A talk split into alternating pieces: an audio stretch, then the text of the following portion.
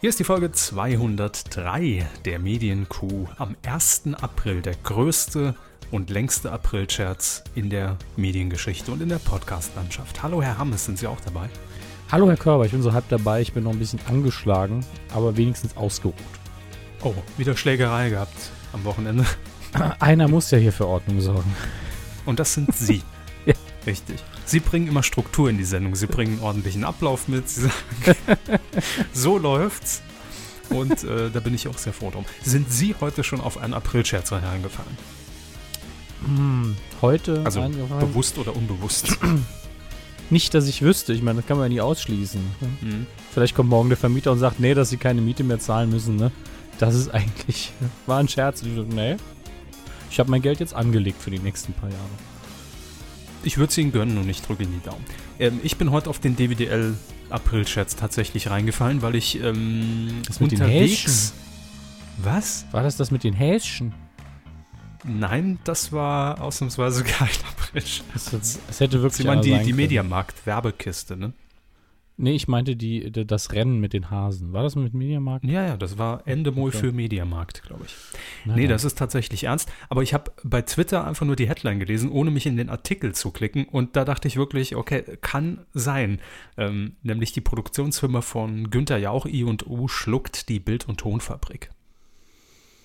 Ja, da hat man sich die Mühe gegeben, einen, sich einen auszudenken und sagt, okay, denkbar. Ja, und nicht so was Absurdes wie Hasen, die im Kreis laufen. Ja. Das Fiese ist allerdings, ähm, dass man ja an diesem Tag wirklich permanent, wenn man irgendwelche Medienquellen konsumiert, daran denken muss, auch heute ist der 1. April, heute ist der 1. April. Sonst passiert es wirklich, gerade wenn man nur die Headlines schnell überfliegt. Ähm, aber hätte sein können, von daher. Aber der größte 1. April-Scherz heute, der findet jetzt statt, just in diesem Moment im ZDF. Ist der größte Live-April-Scherz in der Medienlandschaft. Das große Schlüpfen läuft gerade. Da hat man sich sehr viel Geld das kosten lassen, die Leute mal ein bisschen äh, auf, den Appel zu, äh, auf den Arm zu nehmen. Ne? Auf den Ingo Appel zu nehmen, Auf, ja. auf den Ingo Appels Arm, ja. Und ich will mal kurz reinseppen. Wir haben vorhin schon, es ist jetzt 20, äh, 20 Uhr 33. Äh, wir haben vorhin schon Johannes B. Kerner in der Anmoderation erlebt, wie er tatsächlich in der Sendung einen alten Olli Kahn-Ausspruch nochmal eingepflegt hat. Ne? Nämlich, ah! Nee, es waren, Nee. äh, war die Sache mit den Eiern natürlich. Das war die große Schreishow. Genau, Eier, wir brauchen Eier. Hat Kerner direkt in den ersten 30 Sekunden gesagt und hingewiesen, darauf hingewiesen, dass es ein Live-Experiment ist und man weiß nicht, was passiert. Es kann alles passieren, theoretisch. Ähm, das ist natürlich auch dieser doppelte Boden, den man einfach einbauen muss bei der Sendung, ne, falls es richtig nach hinten losgeht. Hoff, hoffentlich schlüpft irgendwie ein Mammut und ein T-Rex aus einem Hühnerei. Dann ist wenigstens Ich nehme an, das Pilawa schlüpft. entschlüpft dem Sender und der Quote, ja. Im Moment sieht man einen Einspielfilm von Fischen. Das ist relativ langweilig, deshalb mache ich wieder aus. Und wir legen einfach los, wir beobachten das vielleicht nebenher, aber erstmal haben wir auch so genug Themen. Da brauchen wir keinen Kerner. Nee. Medienkuh. Der Podcast rund um Film, Funk und Fernsehen. Mit Kevin Körber, Yes. Dominik Hammes No. und diesen Themen. Ohne Ende. Rocket Beans TV bleibt auf Sendung. Ohne Pilava, Nachfolgeformat für das Quizduell. Ohne Vera, Schwiegertochter gesucht, Dauerfall auf eigenen Wegen. Und Ohne Grenzen, Radiosender spielt alles. ich war Ja. gerade wirklich sehr irritiert, als erst unser Intro kam. Weil wir schon wieder so lange gelabert haben, aber macht ja nichts. Das habe ich sogar gemerkt, dass sie irritiert waren. Aber ich dachte äh, zuerst, sie wären wegen was anderem irritiert, nämlich dass Rocket Beans ohne Pilava auskommen muss auf einmal. Das ist ja. Es klang so. Ja, Rocket Beans bleibt auf Sendung ohne Pilava. Hm, vermutlich stimmt auch das. Ja, auch das kein Aprilscherz, meine Damen und Herren. Und ohne Vera. Und Vera dann ohne die andere. Nee, Vera ohne Grenzen. Ja, Oh, Vera, ohne. Kuchen, das würde ich mir angucken. Das Experiment. Vera entwehen zehn Wochen ohne Kuchen. Werden Sie Zeuge eines spektakulären TV-Ereignisses. Aber ohne Vera, ohne Grenzen finde ich auch ein schöner Formattitel eigentlich. Eine Vera ohne Grenzen, ohne Kuchen, ohne Lebensmittel. Fangen wir an. Fernsehen. Ja, Rocket Beans TV. Wir haben schon mal drüber geredet und äh, hatten ja auch. Äh, bitte? Ich muss sagen, wir haben da schon mal irgendwann dieses kleine, lustige Unternehmen Ja. Nee, aber ich kann es nicht, nee, ich habe es so bewusst gesagt, weil ich es nicht, überhaupt nicht mehr einschätzen kann und zeitlich, wann wir darüber geredet haben. Wahrscheinlich Anfang des Jahres, als ähm, die erste Testsendung oder die erste Ankündigung äh, stattfand, ja. der Rocket Beans. Und am 13. Januar ging es ja los. Oder am 15. Ne, am 15. Januar. Ähm, Rocket Beans kurz erklärt, ähm, dahinter stecken die Macher der MTV-Sendung Game One. Und eigentlich heißt die Produktionsfirma Rocket Beans. Ähm, und ja, hinter ihr stecken eben äh, auch die Moderatoren, nämlich Etienne Gardet, Simon Kretschmer, Daniel Budimann, Nils Baumhoff und den letzten Namen vergesse ich leider immer, ähm, weil er nämlich nicht on air ist, das ist der einzige. Äh, ich glaube, Arno Heinisch ist das, das ist auch der Geschäftsführer. Ähm, und ja, die Jungs produzieren seit dem 15. Januar, weil äh, ihre Sendung Game One auf MTV kurzerhand eingestellt wurde. Ähm, der riesen Megakonzern Viacom hat gesagt, hm, die 2,50 Euro haben wir nicht mehr. Ja, schade. Und man hat jetzt einfach natürlich vor der Entscheidung äh, in, in Hamburg äh, bei der Produktionsfirma gestanden, dass man entweder gesagt hätte, wir müssen jetzt hier massiv Arbeitsplätze abbauen oder gegebenenfalls natürlich sogar den Laden komplett dicht machen. Oh, da ist Viacom gerade am Telefon. Moment, da muss ich schnell abwürgen. Oh ja, das ist wieder der Anwalt. Das, immer dieses Problem, wenn wir, wenn wir was, Dr. Knecke? Ja, Besser schweigen zu. Ja. Ich habe hier gerade Anweisungen von unserem Haus- und Hofanwalt, äh, Dr. Knecke, jetzt übrigens auch bei Twitter, äh, kostenlose Beratung für euch. Ähm, unter dem Hashtag Frag Knecke werden alle juristischen Fragen beantwortet. Er hat äh, dazu geraten, Hermes einfach äh, äh nichts zu sagen. Zeig doch einfach wieder Musik. Ich habe jetzt Ach, aufgelegt. Hermes ist gar nicht da. Was? Ich habe aufgelegt. Sehr gut. Ich habe gerade die, die, die Hörer informiert, dass äh, Dr. Knecke unter Hashtag Frag Knecke äh, zu allen juristischen Belangen bei Twitter Frage und Antwort steht, kostenlos. Ja, ich vermute, dass er nach drei Nachfragen die Antwort einfach sein wird, muss in den Knast. Egal, was es ist. Ja. Das ist ja meistens so. Gut, also, äh, war ja, nee, also wir dürfen den Namen ja nicht mehr nennen, rein rechtlich. Äh, ein Unternehmen, ein großes Medienunternehmen aus den USA, das hier in Deutschland MTV und, und Viva und Comedy Central und Nick unter wir, anderem. Wir nennen es Auweia. Auweia. Ähm, hat Game One eingestellt und wie gesagt, die Produktionsfirma stand vor der Entscheidung, machen wir den Bums jetzt hier dicht und äh, setzen alle Leute, die für uns arbeiten, auf die Straße oder versuchen wir etwas anderes, denn äh, man hat ja auch schon seit längerer Zeit versucht, über YouTube ein zweites Standbein aufzubauen, auch unter dem Namen Rocket Beans. Und jetzt ist man den Schritt weitergegangen und hat gesagt, mh, hm, Online geht's weiter und zwar immer.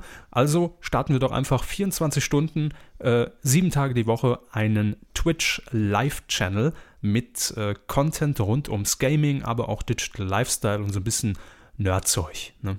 Ich glaube, so kann ja. man es zusammenfassen. Und es war ja die große Frage, funktioniert das überhaupt? Kann man sich über die Werbung bei Twitch oder über Affiliate-Links bei Amazon ähm, Vielleicht noch durch ein paar Produktplatzierungen kann man sich da wirklich refinanzieren, weil da stecken ja auch Gehälter dahinter, da sitzen Leute in der Regie. Ähm, man sendet zwar nicht 24 Stunden durch, gibt auch Wiederholungen, aber unter der Woche natürlich schon sehr viel Live-Content und es ist auch teuer, auch wenn es nur Internet ist. Und wenn man natürlich die Produktionskosten an sich jetzt nicht vergleichbar ähm, hat wie im Fernsehen, also mit, mit äh, ne, irgendwie noch Einspieler produzieren, sondern man hockt sich halt einfach nur in Anführungszeichen vor die Kameras und äh, ja, zockt drauf los oder produziert andere Formate. Aber dennoch sind da auch jede Menge Leute vonnöten. Und die große Frage war, wird es gelingen, so einen Sender über einen Zeitraum X ähm, zu refinanzieren. Und offenbar klappt das ganz gut. Denn äh, Rocket Beans hat jetzt in, in, dieser Woche bekannt gegeben, dass ähm, die Erwartungen zumindest erfüllt wurden. Also es werden natürlich jetzt keine, keine Zahlen genannt, keine Umsätze zumindest.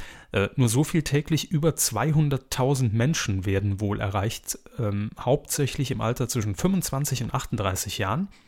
Und in der Primetime bei einzelnen Formaten sind es in der Spitze bis zu 50.000 Live-Zuschauer. Wobei ich die Verweildauer von bis zu zwei Stunden am interessantesten finde. Ja, das ist eine Menge. Eben. Also man schaltet dann eben nicht unbedingt um. Mag natürlich sein, dass das dann so eine Second, Third Screen Geschichte ist, dass das so ein bisschen im Hintergrund läuft, aber das spielt ja eigentlich keine Rolle heutzutage. Das ist ja bei anderen Formaten nicht anders, ob das jetzt TV linear ist, on demand oder sonst was. TV linear? Ist das mit T- Raab? Nee. TV linear, das ist, äh, wo man ähm, Geometrie erklärt. Ah, Der Satzbau war auch gerade super, der war richtig unter Grundschulniveau. Aber egal. Ähm, ja, läuft offensichtlich sehr gut. Ich finde die, die Zuschauerzahlen auch durch die Bank beeindruckend.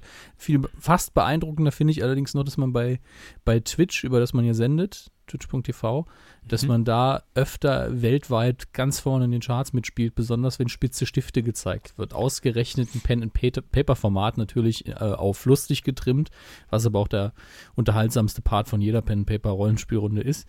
Und ähm, da ist auch so, äh, das, das Nerdherz ist da auch so ein bisschen stolz, muss ich sagen. Ganz, selbst wenn die Sympathiewerte nicht da wären, einfach, dass das Format so einen Erfolg hat.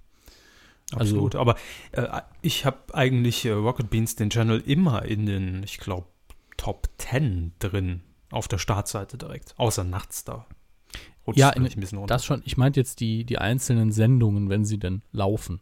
Da gibt es, Mhm. glaube ich, nochmal ein eigenes Ranking. Da bin ich mir aber nicht sicher. Auf jeden Fall gehören sie weltweit zu den erfolgreichsten und das ist schon krass. verdient 100% Sympathie und bitte gerne einschalten bei Rocket Beans TV über Twitch.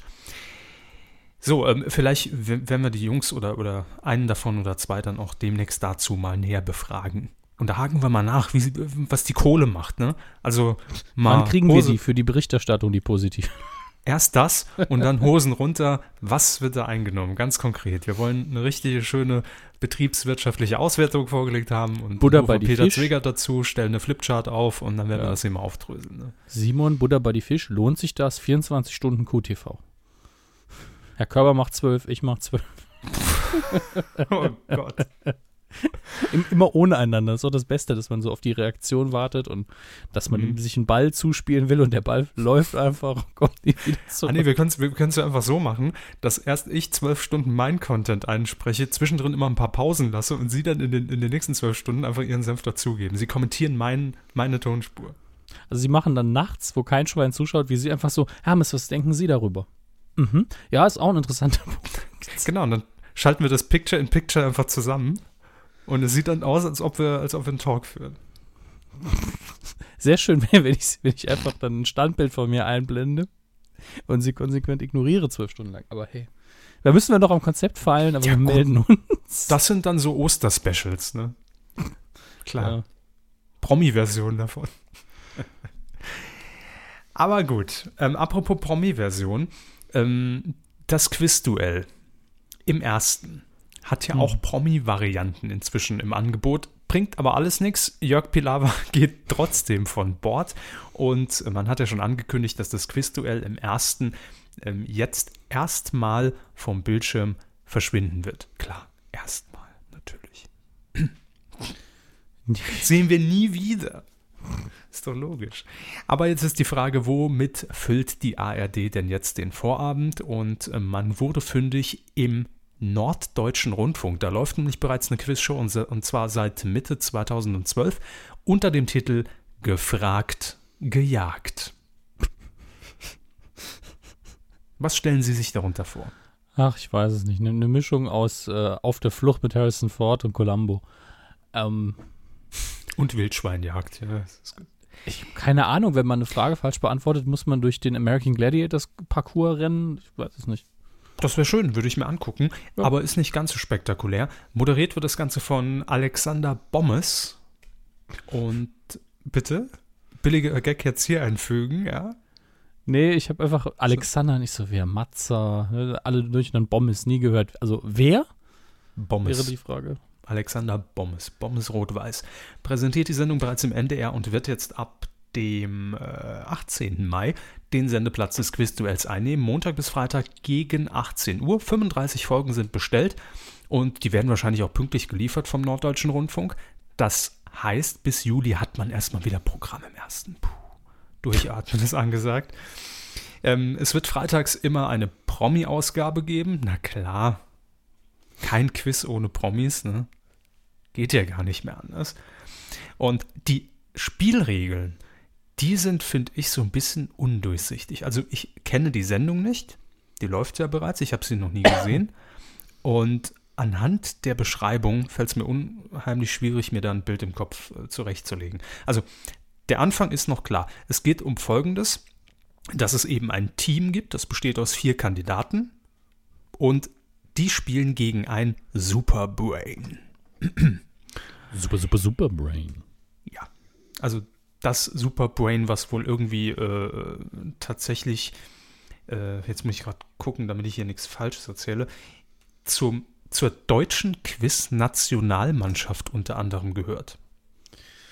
Darunter auch der deutsche Quizmeister 2014. Wer dachte, das ist Jörg Pilawa, hat falsch gedacht.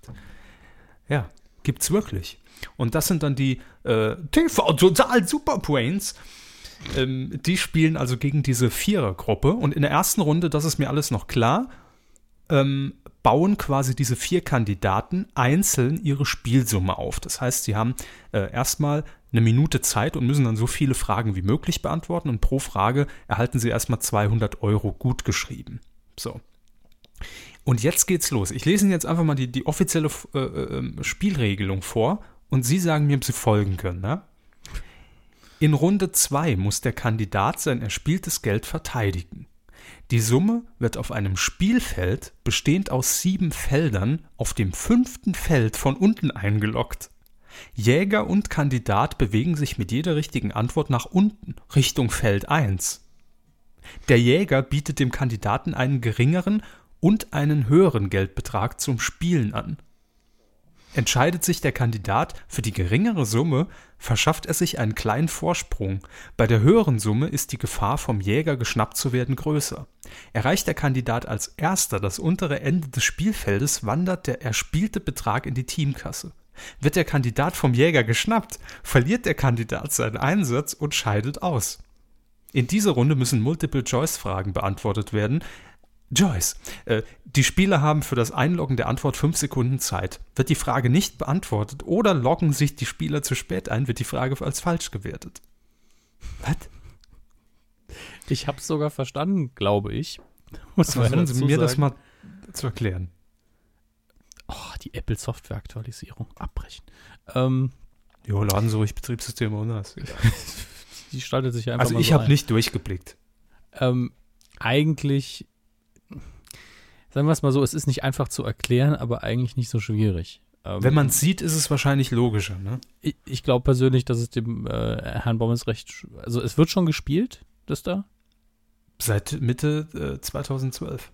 Ja gut, dann wird das ja mittlerweile drauf haben zu erklären, wie es funktioniert. Ne? Also wenn ich jetzt, wenn das jetzt mal eine Pilotsendung wäre, hätte ich so, also ist ein bisschen kompliziert, hier haben wir was aufgemalt. Äh, vielleicht machen wir es einfach mal. Ja, also, ähm, aber eigentlich ist es nicht so schwierig. Eigentlich ist einfach nur, es gibt zwei Runden. Der ersten wird wahrscheinlich ganz normal gequizt. Man hat so seinen Fundus, seinen Einsatz quasi, den man sich erspielt hat. Und dann ähm, muss man sich mit richtigen Fragen halt von diesem Jäger entfernen und ähm, kommt au und auf dem naja, auf der Skala, die man dann äh, hinunterschreitet vom Jäger weg, gibt es irgendwann den eigenen Einsatz quasi zurück, den hat man wieder gesichert und man muss eben vor dem Jäger ankommen, sonst ist es weg. So das ist es absolut simpel. Ja, ne? Gell. Nicht. Ähm. also, also die, die, spielen quasi, die spielen quasi Quiz fangen. So. Ja. Ja. Ist im Übrigen albern. das noch kurz als Info eine äh, Adaption aus Großbritannien, nämlich von ITV, die ja auch das Quizduell produzieren und heißt in Großbritannien The Chase. Ja, guter Titel. So. Ich möchte mich an dieser Stelle übrigens noch bei, ähm, bei Alexander Bommes entschuldigen, denn zum Beispiel im Abendblatt, äh, wenn man Alexander Bommes googelt, ist es eines der ersten Ergebnisse, Alexander Bommes, Doppelpunkt. Boah, was macht er denn noch alles? das ist wirklich die Überschrift. Alexander, ähm, was, was macht er denn? Der, also irgend, irgendwas mit Sport moderiert Alexander Bombs auf jeden Fall. Hat, glaube ich, auch während der Fußball-Weltmeisterschaft im, im Sommer ähm, hier Waldis WM-Club äh, quasi übernommen im ersten. Ähm, und Bettina und Bommes moderiert er jetzt gemeinsam Ach, mit, ja, äh, mit Dings. Ähm, Die Talkshow, Bettina, ne? Bettina Tietjen. Mhm. Tietjen. Tietjen. Im NDA. Naja. Also, wie gesagt, Bommes. Mehr, mehr Culpa, man hätte ihn kennen können. Ja? Ein Tütchen Pommes, sagt Also, albern hier, das passt mir irgendwie nicht in die Sendung, wenn sie so albern sind. Ja, Entschuldigung. Heute ist 1. April, da muss man sich ein bisschen zusammenreißen. Stimmt. Kommen wir zu ernsteren Formaten. Schwiegertochter gesucht beim RTL. Erfreut sich nach wie vor großer Beliebtheit. Niemand versteht's. Also teilweise auch die Protagonisten in der Sendung werden nicht auf verstanden und damit untertitelt. Aber es ist ein Quotenerfolg. Über drei Millionen haben zum Beispiel vor zwei Wochen äh, oder vor eineinhalb Wochen inzwischen ähm, Schwiegertochter gesucht, äh, geguckt. Da wurden nämlich die neuen Kandidaten vorgestellt. 14,1% Marktanteil in der Zielgruppe ist der Hammer. Und dementsprechend fällt es RTL natürlich nicht schwer zu sagen, ach, was können wir denn da noch ein bisschen ausschlachten und, und, und äh, auskoppeln als eigenes Format? Und ähm, es gibt bei Schwiegertochter gesucht, äh, wer die Sendung einmal gesehen hat oder irgendwann mal TV Total in den letzten Jahren eingeschaltet hat, wird sie kennen, ähm, nämlich die Dauerkandidatin Beate. Kennen Sie Beate? Ja, ja. Hm. Tatsächlich Ähm, muss ich bei ihr nicht wer fragen. Das ist natürlich auch so. Dinge, Dinge, die man seiner Ex-Freundin zu verdanken hat. Ne? Naja. War eine schlimme Zeit. Nein, aber das ist schon krank, wenn Sie bei Beate von Schwiegertochter gesucht nicht wer fragen müssen. Das, ist, Mm, das heißt, sie ist überqualifiziert für den Dschungel, ne? Ganz ehrlich, ich, mir würde sie sehr leid tun, wenn sie da wäre. Ja. Mir auch. Auf jeden Fall, Beate sucht schon seit 38 Staffeln einen Mann und Vera Entwen setzt alles daran, dass das nicht klappt. Das, also versucht alles, dass es, dass es klappt, weil äh, dann wäre sie endlich weg vom Markt und RTL müsste nicht mehr über sie ähm, berichten in Schwiegertochter gesucht. Äh, aber vielleicht will man das gar nicht, weil sie einfach das Maskottchen der Sendung inzwischen geworden ist. Deshalb hat man beim RTL jetzt gesagt, wir geben Beate eine eigene Sendung. Komm, scheiß drauf. Wir haben's. Wir haben genügend Fläche zur Verfügung. Wir Guckt dir eh keiner zu. Bitte? Guckt dir eh keiner zu. Na, dann vielleicht schon. Ähm, wir schicken die Beate um die Welt. Mhm. Ja. Nach dem Motto, in Deutschland haben wir es mit jedem versucht, oder was? Das ist ja unfassbar gemein. Ja, offenbar. Ähm, also es ist noch kein, äh, kein Name der Sendung bekannt, auch noch kein Sendeplatz. Eine äh, Sprecherin äh, von RTL hat jetzt diese Pläne allerdings bestätigt. Die Bild hat, glaube ich, als, als erstes darüber berichtet. Und ähm, ja, es wird eine Doku-Soap. Sie nimmt natürlich ihre Mama mit. Irene heißt sie. Und ähm, die wird ihr mit Rat und Tat und Lebenserfahrung zur Seite stehen bei der Suche nach Mr. Right. Ja, toll. Und gedreht wird weltweit. Das erinnert mich so ein bisschen an die Sendung mit Carl Pink, Pil, Pink, oh, Pilkington. Ich glaube, Pilkington ist der Nachname. Das erinnert Äh, mich an ein- Testbild.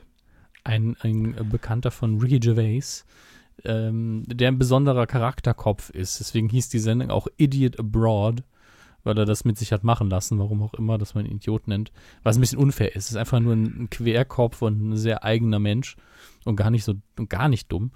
Deswegen, ich muss es auch klarstellen, weil ich sie nicht vergleichen will mit jemandem, der Idiot genannt wird, einfach nur so. Aber das Format ist einfach, man wirft den Herrn Pilkington in eine Situation in, im Ausland, die für ihn total fremd ist und er immer so, was soll denn das? Das ergibt überhaupt keinen Sinn. Er regt sich halt immer auf und versteht es auch nicht. Und sie soll dann vielleicht auch so ein bisschen fremd, fremdeln mit der neuen Welt, ich weiß es nicht. Na gut, das hat man ja bei Schwiegertochter gesucht schon ausprobiert. Ich glaube, in der letzten Staffel war sie ja auch irgendwo in, wo war sie da? Waren die da in Thailand oder? Nee, Malediven? Ich weiß es nicht mehr. Auf jeden Fall ähm, auch im Ausland. Vielleicht war das schon so ein kleiner Probelauf, ob das funktionieren würde. Und da hat sie dann deutsche Männer getroffen, die auch dahin gereist sind. Was? egal. Sprichst du irgendeine Fremdsprache? Englisch? Nein. Gut, wir müssen die Deutschen importieren. Ich weiß auch nicht, was in, in, in manchen Köpfen vor sich geht. Aber gut, vielleicht schaltet ihr ja ein. Wir, wir wollten das euch nicht vorenthalten.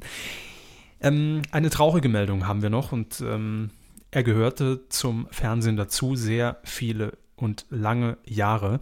Und er ist in äh, der letzten Woche, Ende letzter Woche war es glaube ich schon, äh, verstorben. Und zwar Karl Moik. Im Alter von 76 Jahren ist er in einer Klinik in Salzburg äh, gestorben. Er hatte wohl letztes Jahr äh, bereits einen Herzinfarkt, hat sich davon nicht mehr wirklich erholt. Und ähm, ja, Karl Moik. Das, das Fiese ist, es hat jemand bei Twitter geschrieben, obwohl ich es eigentlich gar nicht so fies finde, um ehrlich zu sein, dass man, wenn man den Namen Karl Moik hört, in unserer Altersklasse, sage ich jetzt mal, ähm, immer sofort an den Stefan Raab-Auftritt denkt und an das Lied, das er für ihn geschrieben hat. Ja, weil man das eben, das war vielleicht die einzige Gelegenheit, wo man sowas gesehen, wo man ihn wirklich lange wahrgenommen hat und vielleicht auch mal die Sendung kurz geguckt hat danach. Ich glaube, Ja. war nicht Raab dann auch im, Musik, im Musikantenstadel direkt danach im Anschluss? Ja, ja. Er hatte Ja. dort äh, den, den Auftritt. Und, Verzeihung. Und dementsprechend hat man es dann eben geguckt. Das heißt, das ist die einprägendste Erinnerung. Ansonsten denkt man nur, ja, Moik, Musikantenstadel, Volksmusik, nicht unbedingt unser Ding eben. Also ich habe es eigentlich nie geguckt, außer es war irgendwas Besonderes. Hm. Und Gut, ähm, es gab mal noch diesen Skandal mit den Spaghettifressern. Aber ja, das ist dumm gelaufen halt. Ne? Da haben wir auch damals, glaube ich, sogar schon drüber geredet. Ne? nee. Ähm, nicht? Kam mir so vor. Aber, ähm, was soll ich sagen? Moik trotzdem absoluter Charakterkopf und hat zum deutschen Fernsehen sehr lange sehr eindeutig dazugehört. Also war eigentlich nicht wegzudenken. Mhm. Und auf jeden Fall das Aushängeschild, wenn es um, äh, um Volksmusik äh, im deutschsprachigen Raum eigentlich sogar geht.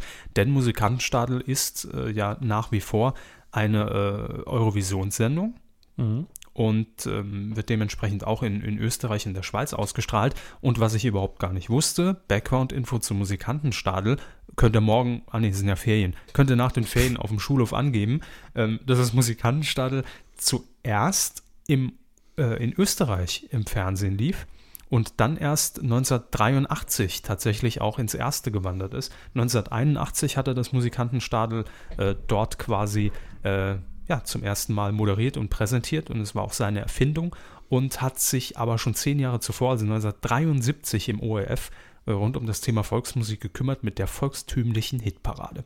Und ich glaube, Karl Moik ist es auch zu verdanken, dass zum Beispiel, äh, zum, zum Beispiel äh, Stefan Ross seine Karriere überhaupt äh, gestartet hat. Da war er ja als kleiner Bub. Ja, ganz bestimmt. Also, äh, denn, ich weiß gar nicht warum. Ist bestimmt auch mal bei Wetten das aufgetreten. Keine Ahnung. Aber den hat man ja auch immer, immer so im, im Schatten äh, von, des Musikantenstadel eigentlich mitverfolgt. So am Rande. Also ich habe es ja nicht bewusst verfolgt, aber man hat so gemerkt, ah, der wird älter. Ja, aber er kommt immer wieder, spielt weiter Trompete, ne? Super. Aber über Karl Moik kann ich eigentlich eins sagen, kann- kann ich tatsächlich jetzt, ein, hätte ich auch vorher gemacht, ein Kompliment aussprechen, was ich vielen Moderatoren, die ich eher gucken würde oder geguckt habe, nicht aussprechen kann. Man hat ihm immer angemerkt, dass er tierischen Spaß hat. Am Fernsehmachen und an der äh, Volksmusik, um die es ja bei ihm ging. Und da, da kann tatsächlich ein paar, können ein paar Leute sich eine Scheibe von abschneiden. Ja, absolut, stimme ich zu. Und es ist jetzt schon wieder. wa- Was schätzen Sie, wann Karl Moik das Musikantenstadel an Andy Borg abgeben musste? Da hat er sich damals ja auch äh, nicht über Andy Borg beschwert, weil ich glaube, den hat er sogar nach der ersten Sendung gelobt, nach dem Motto, er macht das echt gut.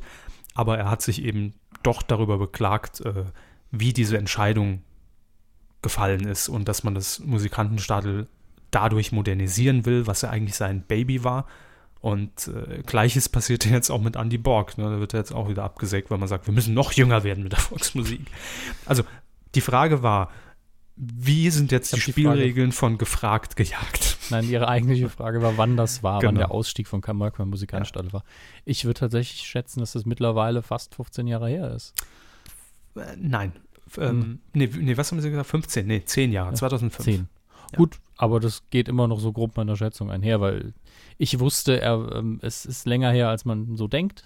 Deswegen haben sie die Frage ja auch so gestellt. Und habe dann halt gesagt, gut, 2000 war es aber auf jeden Fall schon. Mal gucken. Ja, vor allem sämtliche Jahreszahlen, die ähm, am Anfang äh, der, der 2000er Jahre eben spielen, die nimmt man irgendwie gar nicht mehr wahr. Oder ich, also ich nehme sie gar nicht wahr, weil ich denke, das war doch erst vor einem Jahr so gefühlt. Also es ist dann Ja. immer, immer krass, wenn man nochmal drüber nachdenkt. Man hat aber auch nicht mehr diese Struktur wie, äh, ja, da war ich im siebten Schuljahr. Äh, deswegen, Ja, also ich glaube, richtig einschätzen werden wir es erst wieder können im, im, ab dem Jahr 3000, wo man sagt, oh, war ja im letzten Jahrtausend. Dann werden wir hier dafür wahrscheinlich. das, für das Jahr habe ich mir auch wieder einen Kalender gekauft. ja, oh, das Ja, ist, das ich, ich habe ja meistens keinen, weil ich sehr unorganisiert bin, aber für 3000 haben wir vorgenommen, Hm. da haue ich nochmal richtig rein und da ist jeder Tag durchstrukturiert. Cool. Endlich mal Struktur in ihrem Leben. Also, Karl Moik, definitiv ein Fernsehgesicht, das wir vermissen werden. Oder eigentlich auch schon die ganze Zeit vermisst haben und das wir hier erwähnen müssen, obwohl jetzt vielleicht viele sagen, jo, warum, die ist doch Volksmusik. Egal. Ist immer noch Fernsehen. Ist immer noch ein Mensch. So. Auch, auch Volksmusiker sind ähm, äh, in dem Sinn äh, Menschen. Ja. Irgendwo. Coup der Woche. Haben Sie rausgesucht, Herr Hammes? Ich habe es nicht gesehen. Äh, erzählen Also Sie, was eigentlich- ist passiert? Was Eigentlich, eigentlich hat Twitter das für uns rausgesucht. Also gestern lief ja die Sendung, gestern lief Neues aus der Anstalt im ZDF. Gestern, das war Dienstag, der, Moment, der 31. März, heute ist Mittwoch der 1., wie schon erwähnt. Und ähm, ich gucke es nicht regelmäßig, was ich oft bereue, denn äh, Neues aus der Anstalt ist immer noch ähm, wahrscheinlich die Institution, wenn es um Satire geht in Deutschland, also zumindest im Fernsehen. Und habe dann über Twitter bemerkt, dass sehr viele eben über Neues aus der Anstalt twittern, unter anderem auch unser ähm, Server IT und Admin-Gott Marcel Stut, der äh, gesagt, irgendwann getwittert hat, jetzt Neues aus der Anstalt einschalten. Ich habe es dann natürlich nicht jetzt gemacht, weil ich einfach ein On-Demand-Hörer, äh, Hörer, auch das, On-Demand-Zuschauer und Hörer bin. Ähm, und habe es jetzt heute einfach direkt vor der Sendung nochmal gemacht. Und äh, was mich da was haben Sie dabei erlebt? Was haben Sie gespürt? Ähm, Stress, weil ich die Sendung auch noch vorbereiten musste und alles sehr knapp war. Aber Ja. es war sehr unterhaltsam, deswegen ja, war ich auch nicht so schnell, wie ich wollte. Es war zum einen eine sehr, sehr gut gemachte Satiresendung über diesen ganzen Griechenland-Schuldenkomplex. Also das alles sehr grob, aber auch äh, sehr fein zusammengefasst, wirklich gleichzeitig, wenn man den ganzen Komplex überschauen kann, wenn man sich die Sendung angeschaut hat. Natürlich Habe ich gar nichts von mitbekommen mit dieser griechenland ja, die sind so ein bisschen pleite. Ne? Ähm, unter anderem zu Gast auch Sertan Somuncu, der einen, der quasi einen griechischen Wirtschaftsinhaber gespielt hat, obwohl er doch Türke ist, wie er betont hat. Ähm, hatte natürlich den, den derberen ähm, Moment in äh, der ganzen Sendung, weil das ist ja normal, das gehört ja zu ihm auch. Und äh, man hat das eigentlich sehr schön zusammengefasst, natürlich diesen ganzen BWL-Wahnsinn mit, ja, nur wer spart, kann Geld verdienen, was ja kompletter Bullshit ist. Und ähm, kam dann drauf, hat dann auch schön rausgestellt, dass wir mit, dass Deutschland eigentlich an der Krise Griechenlands natürlich verdient, weil wir ja, weil die ihre Zinsen ja zurückbezahlen. Ähm, nun gut, aber lassen wir einfach die innerlichen Sachen da mal beiseite, weil da gibt es ja auch immer eine Diskussionsgrundlage. Ich bin dafür auch nicht Wirtschaftler und informiert genug, war aber auf jeden Fall gut gemacht.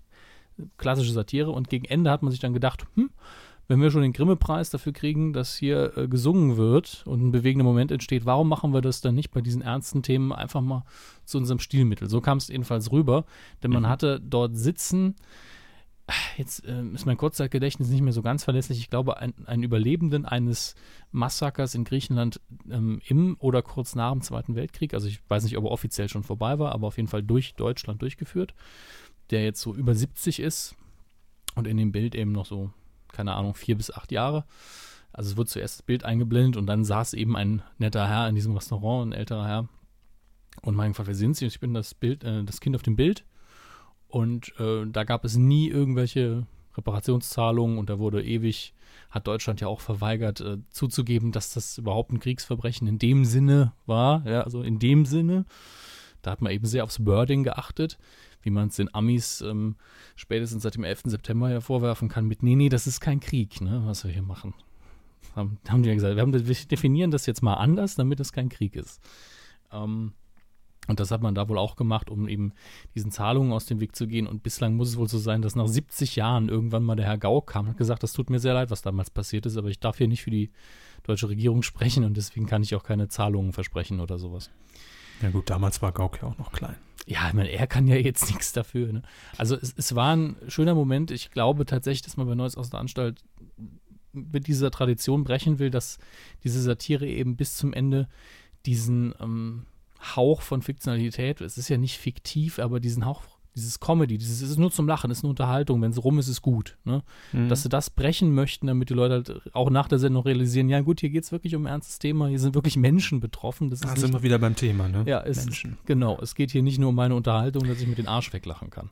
Ich verstehe schon. Also, dass man das einfach nochmal untermauert und dann so ein bisschen wachrüttelt am Ende. Nach, ne? äh, Das meinen Sie vermutlich, dass man halt aufzeigt mit konkreten Beispielen hier.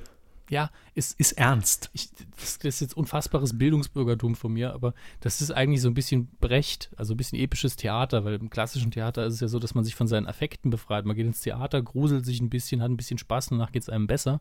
Und bei Brecht war so, nee, nee, das bringt ja alles nichts, dann verändern wir ja nichts. Und äh, nach dieser Maxime will man am Ende wahrscheinlich nochmal so ein so einen Verfremdungseffekt reinbringen, um zu sagen, ja, wir machen hier alle nur Spaß, aber wir reden über echte Dinge. Und jetzt gehen sie nach Hause und schämen sich ein bisschen. Ja, ähm, auch wenn natürlich das Publikum jetzt nichts dafür kann, aber ähm, fand ich ganz nett. Und äh, müssen wir jetzt auch zugeben, in einer anderen Woche hätten sie es vielleicht jetzt nicht nochmal bekommen, den Coup der Woche, aber ansonsten absolut verdient. Ja. Also hört sich für mich jetzt auch noch nicht so spektakulär an, um ehrlich zu sein. Muss man, glaube ich, gesehen haben. Das ist Ein Satz, Fall. den man, den man gerne sagt, aber in dem Fall ist es, ist es wahrscheinlich wirklich so. Es ist ein, auch ein irre komplexes Thema. Die ganze Sendung vorher war ja auch sehr, sehr gut. Und dann hat man es eben mit diesem Rausschmeißer, der halt sehr emotional war, nochmal getoppt. Fand ich nicht schlecht. Fand ich wirklich nicht schlecht. Und es war eben vorher diese Bandbreitendiskussion, ja, gegen die Regierung, gegen die Bild, gegen die Welt. Sehr schöner Satz fand ich übrigens. Ähm, in der Welt stand, äh, die Welt, also, wie soll ich Ihnen das erklären? Die Welt, das ist quasi die, die Ist rund? Bild, nee, die, die Bild für Vermieter. Fand ich nicht schlecht. Fand ich nicht schlecht. Hm, Ist natürlich, ist, ist so einer für nach Hause, ne? absolut. Die ausführliche Analyse hören Sie gleich bei uns bei Deutschlandradio. Ja, war ja ein bisschen Kultur in der Sendung, kann ja auch mal vorkommen. Ja, ich meine, Ausrutscher passieren jedem. Am Ende machen wir ja noch was mit Qualität, naja. Vorher widmen wir uns da lieber euren Kommentaren, glaube ich. Weidengeflüster. Ja, und jetzt- in diesen Kommentaren Moment, geht. jetzt habe ich die Hörer beleidigt, das nehme ich gleich wieder zurück. Entschuldigung. Warum haben Sie die Hörer Ich habe beleidigt? hab gesagt, bevor wir äh, Qualität produzieren, gucken wir lieber, was die Hörer geschrieben haben. Das ist schon so ein So. bisschen assi. Na gut, geht ja nicht gegen die Hörer, geht ja um, um, um das, was die Hörer dagelassen haben. Ne? ähm, in unserem äh, Weidengeflüster geht es unter anderem auch für alle, die sich das jetzt gefragt haben in der letzten Rubrik nach dem Motto, Moment, was mit dem Böhmermann? Da gehen wir gleich drauf ein, das klären wir. Aber zunächst ein Kommentar von Kev Schö. Scroll, scroll, scroll, scroll. Sie haben ihn ja schon, ne? Ich habe ihn, ja, ja, klar. Los. Er schreibt, hallo liebe Kühe, zum Thema Top Gear. Wir berichteten äh, folgende Info.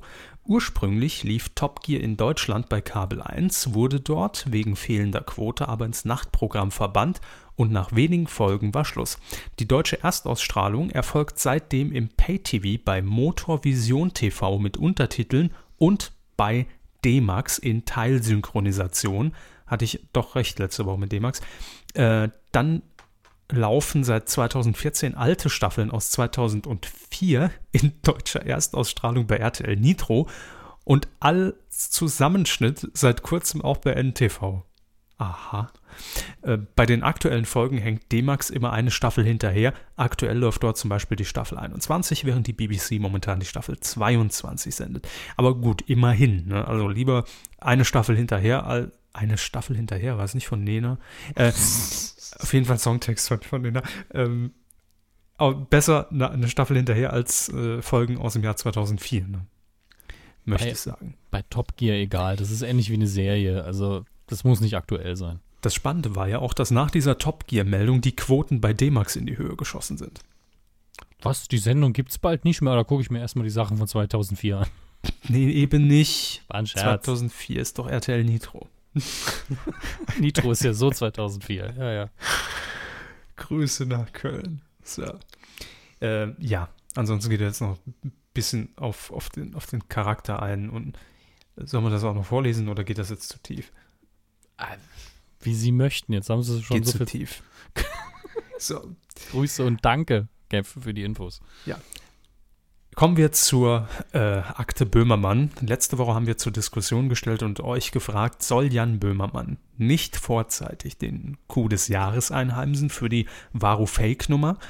Aber sollen wir Jan Böhmermann und der Bild- und Tonfabrik in irgendeiner Art und Weise etwas zukommen lassen? Ein, ein Kälbchen, ein Ehrenkalb oder äh, ein Kalbsschnitzel oder äh, äh, Kalbsleberwurst, irgendwas, was halt mit uns identifizierbar ist und wo man einfach zum Ausdruck bringt, die Aktion war schon schön und war auch mehr als ein Coup der Woche. Vielleicht wird es ja auch die Coup des Jahres, aber wir wollen es jetzt dennoch schon mal loben. Und wir haben die Frage einfach mal an euch auf die Weide weiter, weitergegeben. Äh, ob wir das machen sollen oder nicht. Haribo hat zum einen geschrieben, ja, zum Euter für besondere Leistungen an Jan Böhmermann. Vielleicht nicht in der klassischen Kuhform, sondern irgendwas anderes, zum Beispiel die goldene Milchkanne oder die Kuhglocke. Fand ich schön. Äh, Dirk schreibt auch Ja zur Sonderkuh für Jan Böhmermann und seinem Neomagazin Royal, entweder in Form der üblichen Kuh oder eine Medienkuh-Kaffeetasse für besondere Verdienste. Ja, gut. Ich finde, Kaffeetassen sind verbrannt. Werden gebrannt. Ach, Gebrannt. das war's. So. Äh, dann haben wir noch, haben, haben Sie die Kommentare, dann können Sie mal auch was machen. Im Moment, zähl, im Moment zähle ich noch die Ja's und die Neins. Das haben wir nämlich Ach so. bisher nicht gemacht. Das ich gedacht, das wäre jetzt ganz sinnvoll. Dann zählen Sie mit und ich lese kurz vor. W- äh, Wobak oder Fobak schreibt Ja, Sonderkuh für Böhmermann, allerdings insbesondere für seine Erläuterung. Dann hat er jetzt nochmal das Zitat von ihm rausgeschrieben. Äh, also sein Appell an die Redaktion von Günter Jauch, ne, nach dem Motto: Das habt ihr gemacht, wir wollten es euch nur nochmal deutlicher zeigen. Ähm, dann hat gepostet Legatze. Le Gaz. Le Gatze Gazi, das ist ein Käse. Le Gazé.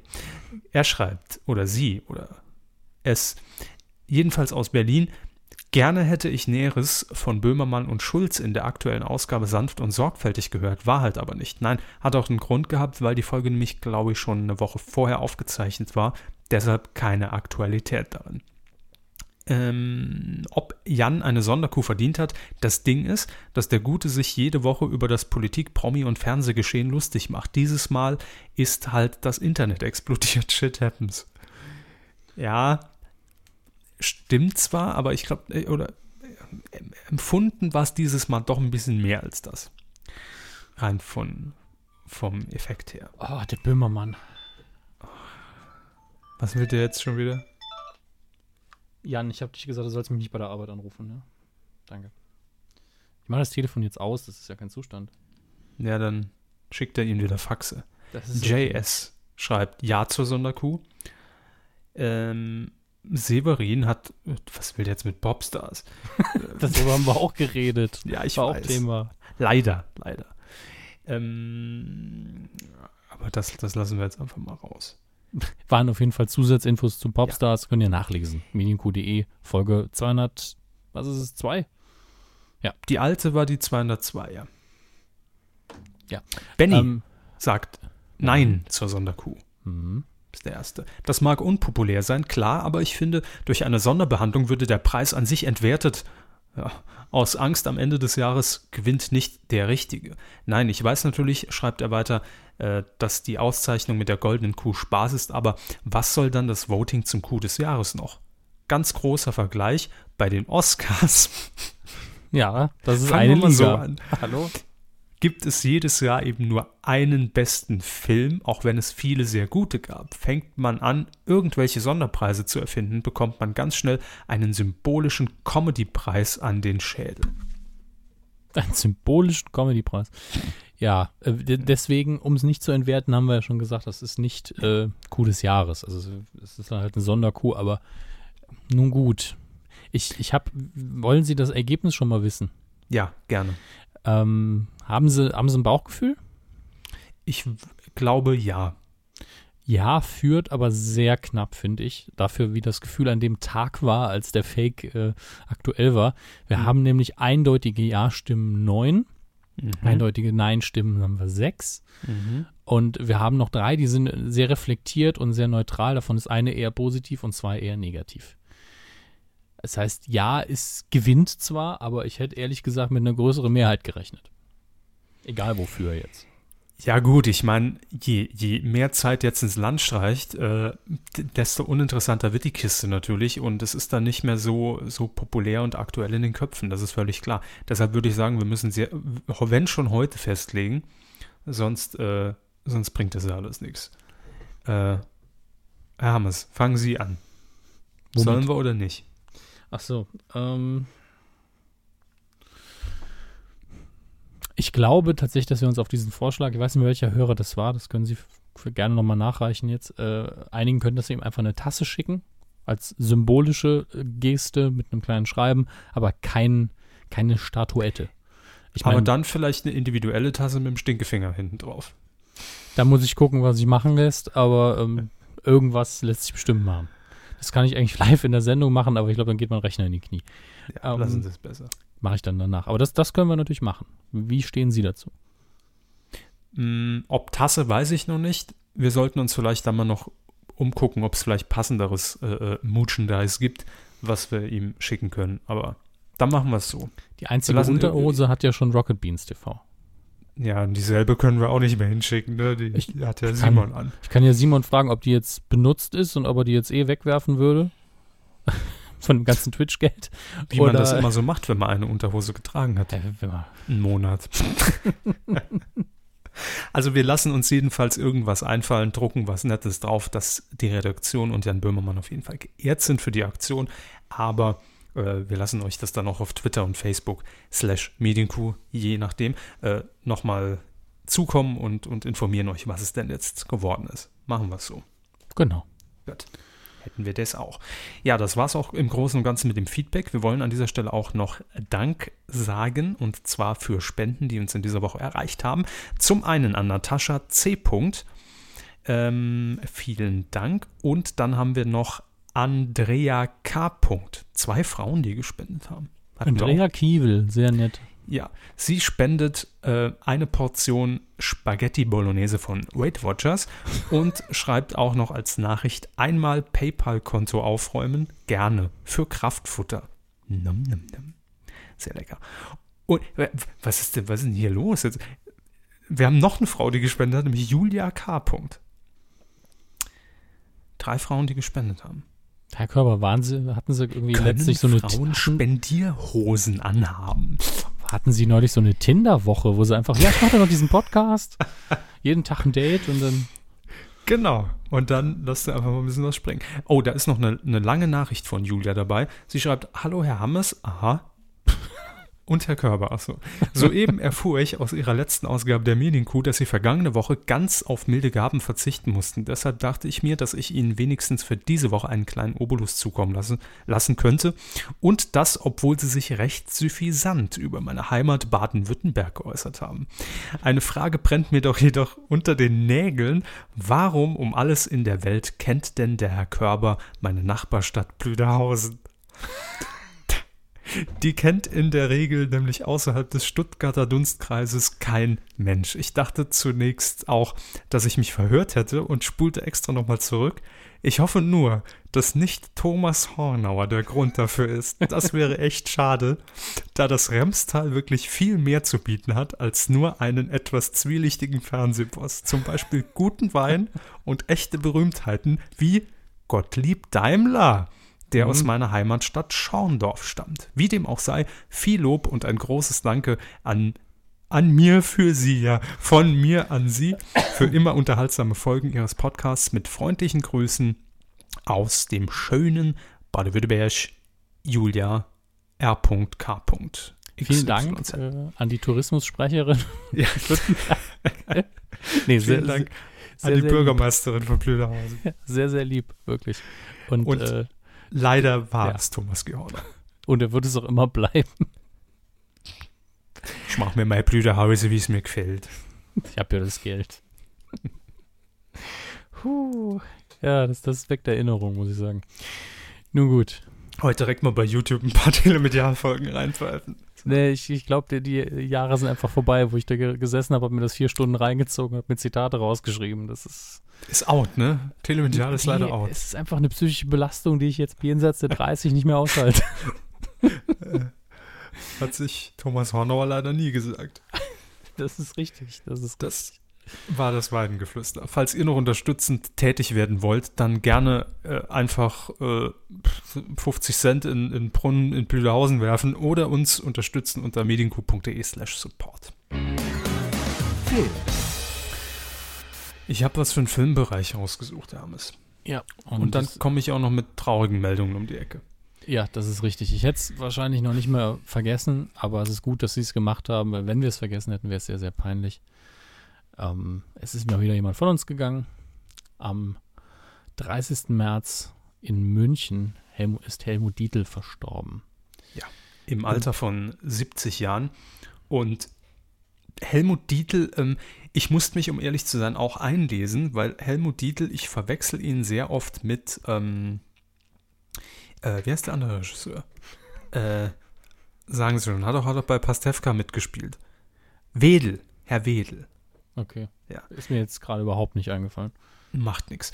Ähm, aber Helmut äh, äh, Dietl auf jeden Fall muss er hier Erwähnung finden im, im Filmbereich, weil er nämlich äh, ein sehr besonderer Regisseur war, sagen wir es mal so. Ähm, 70 Jahre alt ist er geworden und er hat unter anderem für die Kult, äh, Kultfilme eigentlich schon, ob man die jetzt mag oder nicht, und auch äh, die, eine Serie verantwortlich gezeichnet, nämlich Monaco Franze. Die kennt jeder, der, ich würde sagen, älter ist als 40. Also ich habe sie noch mitbekommen in meiner Kindheit, aber nur wirklich so am Rande. Über die Eltern, ne? Ja, klar, über die Eltern hat, da hat man das schon mal irgendwie, also geguckt, ist wäre jetzt zu viel gesagt. Man hat, wie gesagt, wahrgenommen, äh, dass es die Serie gab. Ansonsten kann ich da auch nicht viel mehr zu sagen. Und dann gab es natürlich auch noch Filme und Helmut äh, Dietl war eben dafür bekannt, dass er sehr satirisch unterwegs war und sich eigentlich immer ein Genre rausgepickt hat, das er dann sehr überzeichnet dargestellt hat. Äh, unter anderem war das natürlich, ähm, was, was, hat er als erstes gemacht, bevor ich jetzt verwechsel? Key Royal, genau. War eine Persiflage quasi auf einen äh, VIP-Klatsch-Boulevard-Reporter von Promi, ah nee, dem, der Münchner Abendzeitung, so was damals, heute wäre es Promiflash oder sowas, äh, und die gesamte Schickeria äh, eben hier in München. Ähm, danach hat er noch Stonk inszeniert. Das war sein erster wirklicher Kinofilm, das darf man an der Stelle auch nicht vergessen. Mhm. Ging um die Hitler-Tagebücher, um die gefälschten Hitler-Tagebücher, die der Stern damals stolz präsentiert hat. Und dann noch Rossini oder die mörderische Frage, wer mit wem schlief. Da, ge ja. da ging es um die Filmbranche an sich. Ja, das, deswegen ist in dem Film auch nicht viel passiert. Bumsi, um, bumsi. ähm, ist wirklich eine, eine, sehr intensive Persiflage und das, das Seltsame an dem Film ist, dass der damals unfassbar gehypt worden ist, weil da ja auch irgendwie alle Stars mitgespielt haben, die der deutsche Film damals so hatte. Und ähm, dann guckt man den Film und denkt, eigentlich ist das ein, von der Geschichte her ein sehr kleiner, kompakter, schöner, runder Film und das passt überhaupt nicht zu der Werbekampagne. Naja. Am 2. April, äh, falls ihr das heute quasi live hört, also morgen, ähm, wird das erst ab 23 Uhr auch nochmal Rossini wiederholen. Und ich lese gerade, bevor ihr jetzt schon hier mit euren äh, Fettfingerchen in die Kommentare tippen wollt, dass wohl auch äh, Key Royal eine Serie war, kein Film. Ja, ja. So. Ich habe, glaube ich, vorhin gesagt Film es war zumindest äh, nicht eindeutig. Stonk, ja, hatten wir erwähnt. Late Show mit Thomas Gottschalk und, und äh, Harald Schmidt. Schmidt. Mhm. Habe ich leider nie sehen können bisher. Ich auch nicht. Ich kann mich nur noch daran erinnern, äh, dass, glaube ich, Helmut Dietl damals bei Harald Schmidt zu Gast war und man einen Ausschnitt gesehen hat. Oder der Ausschnitt wurde bei Wetten Das gezeigt. Man hat Harald Schmidt, glaube ich, eingeladen. Also Thomas Gottschalk hat ihn eingeladen, weil beide dort äh, gespielt haben. Und man hat irgendeine Bettszene mit Harald Schmidt, glaube ich, gezeigt. Ja, mit äh, Anke Engelke, glaube ich, oder? Ja, ja. Genau. Doch, stimmt. Ist mir auch im Gedächtnis. Anke Engelke ist mir immer im Gedächtnis. ja, haben wir das auch noch erwähnt? Äh, muss ja sein. Also äh, als Ehre muss es sein, aber solche Meldungen ziehen uns natürlich dann auch immer wieder runter in, hier in, in, innerhalb dieses Podcasts. Ist nicht schön. Kommen wir zu was Erfreulicherem. Ah, nee, kommen wir zu äh, Tatort und Till Schweiger. Der dreht ja bekanntlich einen Tatort. Hat, glaube ich, jetzt zwei insgesamt schon produziert für den NDR. Wie viele Tote? Bitte? Wie viele Tote? Achso, ich habe verstanden, die Quote. Nee, ja. interessiert ja keinen. Wir wissen, Aber wie viele Tote. Schweiger-Tatorte werden ja bekanntlich immer nur in Tote ausgegeben, ne? Am, am, Tag danach, nicht in Quote. Weiß ich nicht, wie viele Tote es gab. Ich glaube, allein in der Anfangssequenz 20. Mord direkt geklärt, weil man den Mörder schon gesehen hat, ne? Egal, ne? sorry, sorry. Ähm, das Ganze wurde ja bisher logischerweise immer im Fernsehen gezeigt, aber Till Schweiger will natürlich auf die große Kinoleinwand und hat sich gesagt, warum nicht einfach mal den Tatort, den ich ja eh schon in absoluter High-Quality-Film äh, im, im, im Film-Look, im Kino-Look auch produziere, warum den nicht einfach ins Kino bringen? Ja, dann kann er auch mal wieder ein paar schöne Montagen machen mit viel Musik. Hm, ja, das notiere ich mal. Schicke ich ihm gleich mal rüber. Und dementsprechend sollen die Dreharbeiten, äh, das hat er zumindest gegenüber der, was der Bildzeitung, äh, weiß ich jetzt gar nicht. Auf jeden Fall hat er das äh, gegenüber irgendeiner Tageszeitung, doch, es war die Bild, ähm, erwähnt, dass jetzt im Juli die Produktion starten soll und 2016 der Tatort ins Kino kommt. Und wenn wir nicht einem Aprilscherz auf den Leim gegangen sind, dann äh, wird das wohl stimmen. Das wäre Ja. ein sehr lahmer Aprilscherz, muss ich an der Stelle mal sagen. Aber vielleicht dachte sich Til Schweiger, das ist total witzig und ich habe, ich dachte das einfach mal der Bild, weil es liest sich nämlich so, als ob Til Schweiger das einfach so in, Achtung, Eigenregie, äh, verstehen Sie, der Bild gesteckt hat und dann der NDR sehr überrollt damit war und rasch ein Statement zusammenknüppeln musste für die Anfragen, die dann kamen. Denn auf Anfrage von DWDL ähm, hat, äh, der, hat ein NDR-Sprecher äh, das zwar bestätigt, dass man da an, an einer Realisation fürs Kino arbeiten will, aber äh, es sind noch nicht alle formale Schritte abgeschlossen und da fehlen noch Unterschriften und also Die Umlaufmappe ist doch erst beim Heinz. Genau, das, das muss erst noch durch den NDR Fernsehrat. Das geht, die geht nicht so schnell.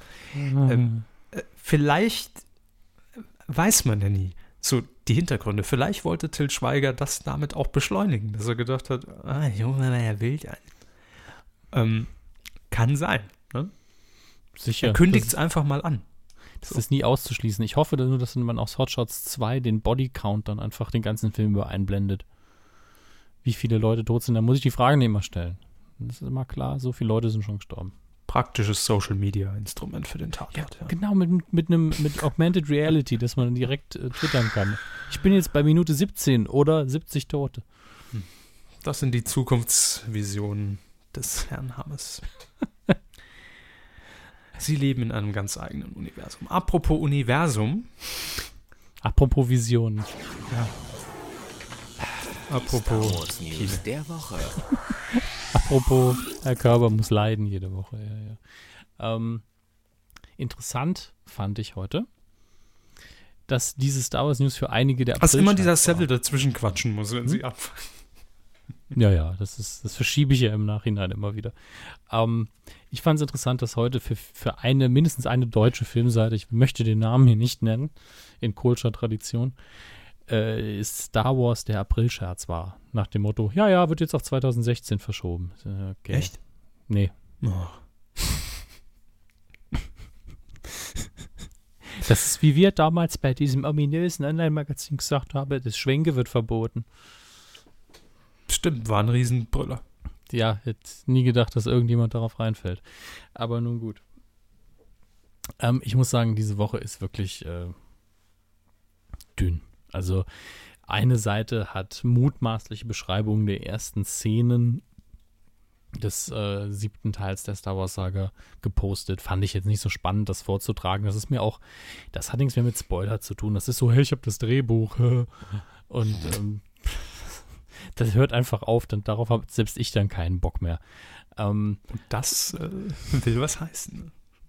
allerdings so kurze Infos wie zum Beispiel, es gibt, Verzeihung, es gibt mehrere Bösewichte in der Geschichte. Das finde ich ganz nett. Ähm, aber das war's dann auch schon. Und dass der Trailer mit Avengers 2 in die Kinos kommt, ist ja auch allgemein bekannt. Das heißt, in dieser Woche kommen sie schnell davon. Ähm, aber erinnern Sie mich morgen dran, dass ich mal mit dem Verleih rede, dass wir vielleicht eine, eine äh, dass wir dann im Dezember schön eine Presseverführung besuchen können. Morgen habe ich keine Zeit, morgen bin ich beim Arzt. Morgen ist die Presseverführung nicht. Morgen sollen Sie mich nur erinnern. Ja, dafür habe ich keine Zeit. Warum tut ihr nicht so, als hätte ich was, ver als hätte er was vergessen und dreht sich einfach um? Das lustige Glückshäse bringt mein Osteier. Ja. Bilder in meinem Kopf, die ich da nicht haben will. Was macht Late Aldin eigentlich? Die Kinocharts vom vergangenen Wochenende, dem 26. März bis zum 29. März. Ah, da sehe ich ja viele, viele alte Bekannte auf uns zukommen. Ähm, Auf dem Platz 5, zwei runter von der 3 in der zweiten Woche. Die Bestimmung Insurgent, äh, immer noch keine richtige Ahnung, worum es da geht. Auf Platz 4 ein Neueinsteiger, Home, ein schmektakulärer Trip. Ähm, Schon der Untertitel offeriert, dass der Film scheiße ist. nee, muss man doch auch mal sagen. Ich, ich lese Ihnen den Inhalt vor und dann bitte, entscheiden. Sie nochmal. Ja. Eine freundlich gesinnte Rasse von Außerirdischen fällt auf der Erde ein und nutzt den Planeten als Zufluchtsort vor einem tödlichen Feind. Doch dann, pass Doch dann passiert einem kleinen Alien ein Ausrutscher und es verrät das Versteck an den Gegner.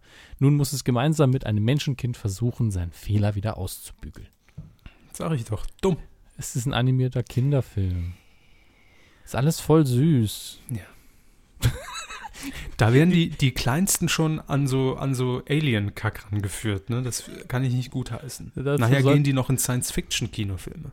Dazu sollten sie vielleicht bei Jauch mal eine Sendung eingeladen werden. Wieso bei Jauch? Als, einfach, weil man da immer die qualifizierten Leute hat. Ich will aber lieber zu hart, aber fair.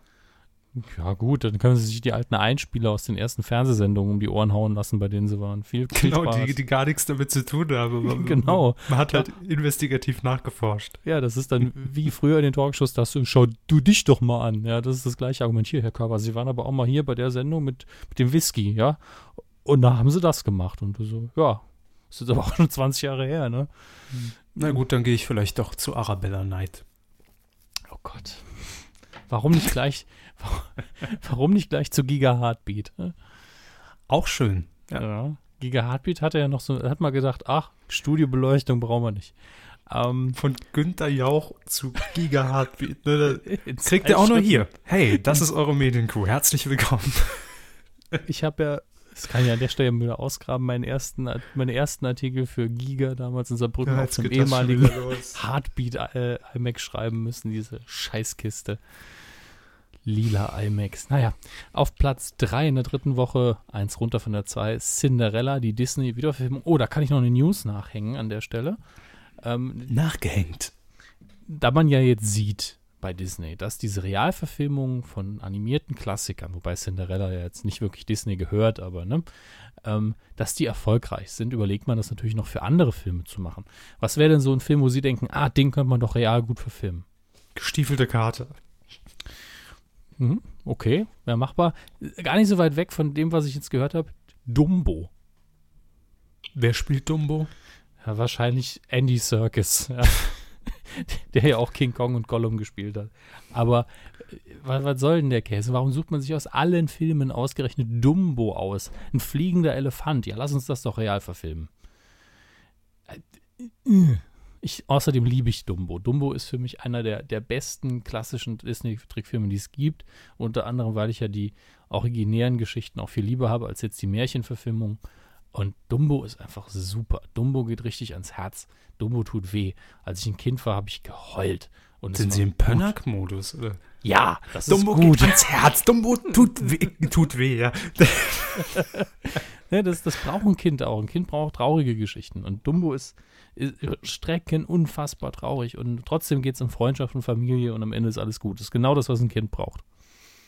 Deswegen bin ich so ein ausgeglichener Mensch geworden. Ach ja. Dumbo Disneys, manchmal bringt schon. den Ausgleich. Dumbo bringt den Ausgleich. Gibt es da was von Ratiofarm? Auf Platz 2, eins runter von der 1, Sean das Schaf, der Film. Da hat mich ein Hörer darauf hingewiesen, dass es in, im Deutschen eigentlich keine Synchro gibt. Ähm, zumindest fast gar keine, weil eigentlich nichts gesprochen wird.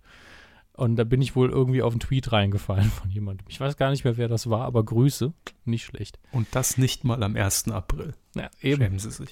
Auf Platz 1, raten Sie, was könnte auf Platz 1 sein? Neueinsteiger. Neueinsteiger? Ja, Sie müssten es doch wissen. Mm. Ach, Sie meinen wegen meinen drei Kindern. Der Nanny. Richtig. Ihre drei Kinder. Sie heißen Joko, Klaas und Anja. Lele, Lala, Lulu und Lolo Lulu. kommt jetzt demnächst. kommt demnächst bald auf die Welt. Wie heißt das vierte Kind? Ich will es nicht wissen. Ich habe nicht aufgepasst. Ich weiß es auch nicht. War eine Quizfrage, eine offene, offene Hot-Button-Runde an die, an die Hörer da draußen. Wenn ihr es wisst, neuen live at meeting.de. Oh Mann. Jetzt mit so einem neuen Live-Kommentar hauen sie mich immer komplett raus. Zu Recht. Tobias, Tobias Neueinschweighöfer auf Platz 1. Naja. Da wünschen wir ihm ja wie immer viel Erfolg, aber warum schon wieder? Warum, warum kann er nicht mal ein Jahr Pause machen? Na, nächstes Jahr kommt dann ein Film mit, mit Klaas. Ja, man muss ja auch mal den, den besseren der beiden Schauspieler nehmen. Also, das ist jetzt meine persönliche Meinung. Auch wenn ich Klaas gar nicht gesehen habe in dem Film, wahrscheinlich ist er super verdient, ein Oscar. Ich habe keine Ahnung. In welchem Film? Die, der Nanny. Da spielt auch Klaas nicht mit. Ich meinte Joko, ich habe mich versprochen, verzeihen. Ah, ah, ah. Ah, am Mittwoch, 1.4., also heute. Das ist lustig, dass man ausgerechnet einen. Normalerweise laufen Filme donnerstags an und für den Film hat man sich gesagt, ach, lassen Sie es auf Mittwoch legen, da glaubt uns keiner, dass wir ihn schon rausbringen. Na gut, die wussten, dass wir die Kuh früh aufzeichnen. Genau, oder das. Fast and Furious 7, Zeit für Vergeltung, der letzte mit Paul Walker, äh, läuft an, unter anderem noch Vin Diesel und Jason Statham. Und das ist der Film, über den Vin Diesel gesagt hat, hey, der Film wird so gut, da gewinnen wir einen Oscar für. Hm, klar. Zum Glück sind die Oscars gerade erst vorbei. Ja, sie sind noch nicht mal richtig, es ist überhaupt nicht die Saison, wenn der Film rauskommt. Von daher kann das Aber warum soll der Film einen Oscar gewinnen? Weil er inhaltlich so geil ist oder einfach, weil, weil man da irgendwie drauf spekuliert, weil es der letzte von Paul Walker ist? Nee, weil es Vin Diesel ist, ja. Ach ja, ich- der ich find- Babynator. Hat gesprochen. Weißt du, der, der Mann, ich mag ihn irgendwo als Schauspieler und ich lache mich auch immer noch drüber kaputt, dass, äh, dass er Diesel mit Nachnamen heißt, aber in einer Rennfilm, also nicht Rennfilm, aber in einer Reihe mit, mit Autos mitspielt. Ich finde das Mhm. immer wieder lustig. Und damals noch die dumme Modekollektion rausgebracht. Ne? Der hat eine Bode, ach so, das, ja. Das Parfüm war ganz, ganz besonders. Damit konnte man Ja. angeblich auch Autos antreiben. Mhm. Ähm, ich, diese Reihe, ich habe ja nicht einen Teil gesehen, erschließt sich mir nicht so ganz. Ich verstehe ja diese, diese Liebe von Männern für Autos irgendwo schon. Die Phase hatte ich ja auch mal. Aber ähm, nie so krass. Es gibt ja Leute, die sagen, das ist die beste Filmreihe der Welt, weil geile Weiber und geile Autos. Und die Männer sind. Ja, aber da gehe ich doch auf die IAA und guck mir nicht Fast and Furious. ja, auf der IAA sehen, sie- sieht man aber der Hauptsache übergewichtige Männer. Das darf man an der Stelle auch nicht vergessen. Die aber wiederum die guten Frauen fotografieren. Ich habe es vermessen, äh, sie verwechseln gerade die Messen, Herr Korb. Ach, Venus war das. ja. Einfach verwechselt. Puh, ähm, was läuft am Donnerstag an? Äh, Best Exotic Mario, Gold, Mario Gold Hotel 2. Ich hätte nie gedacht, dass dieser Film eine Fortsetzung bekommt. Ich habe ihn aber immer noch nicht gesehen. Es war dieser Wohlfühlfilm mit den ganzen Rentnern und es hier sieht wirklich aus, als wäre es die gleiche Soße nochmal, aber wenn es gefällt, ist in Ordnung. Und dann läuft ein Film an, der heißt Gespensterjäger. Hm, ist mit Anke Engelke. Ja, ich bin total verwirrt. Ich habe neulich so ein, zwei Sekunden eines Trailers gesehen und war sehr verwirrt, weil wie kann man denn einen Film bitte Gespensterjäger nennen? Auf jeden Fall was mit Animation. Ja, die Gespenster sind animiert. Und Okay. Anke Engelke. Ist auch animiert. Sie ist animiert mitzuspielen. Sie, sie ist voll, hat sie voll reingehängt, ja. Genau. Ah, was haben wir noch? Wir haben sehr, sehr viel. Bizim Hikaye, für sie extra aus der Türkei. Oh, hört sich gut an. Ähm, Nirgendland, eine Dokumentation. Hm, Biografie. ge- Da gehe ich auf jeden Fall rein, direkt nach Baden-Württemberg von oben. Baden-Württemberg. War für mich so die Entdeckung der letzten Woche, muss ich sagen.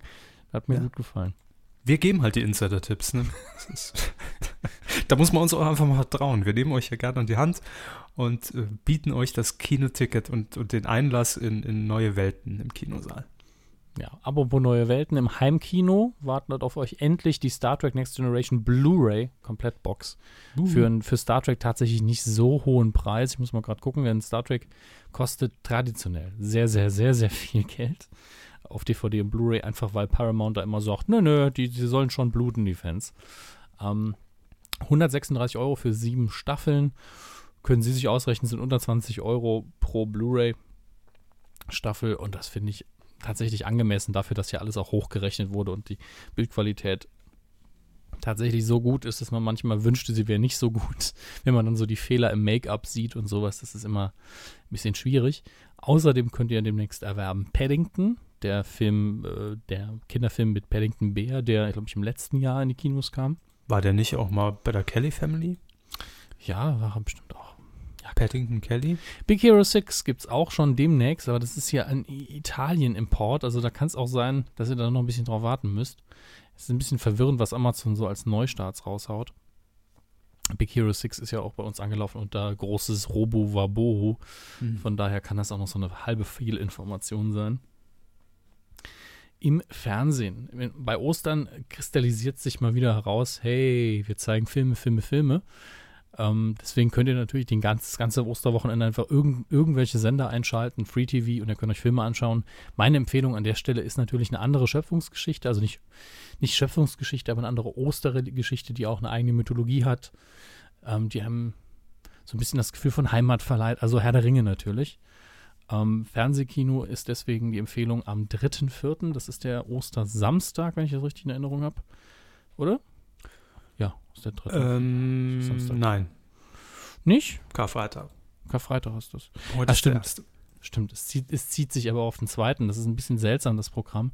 Denn ähm, es ist, glaube ich, Pro 7 sogar. Ich bin heute ein bisschen verwirrt, wie man mir gerade anmerkt. Kaum. Kaum.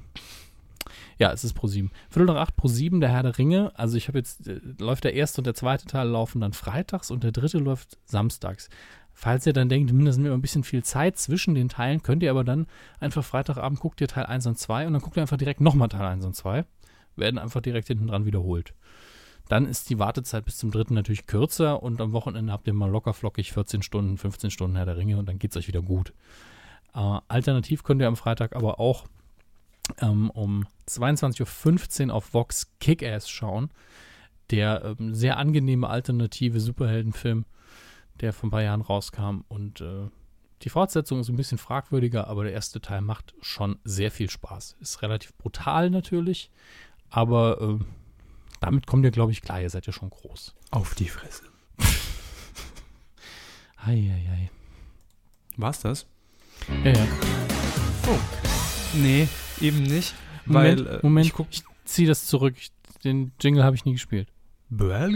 Knuffel?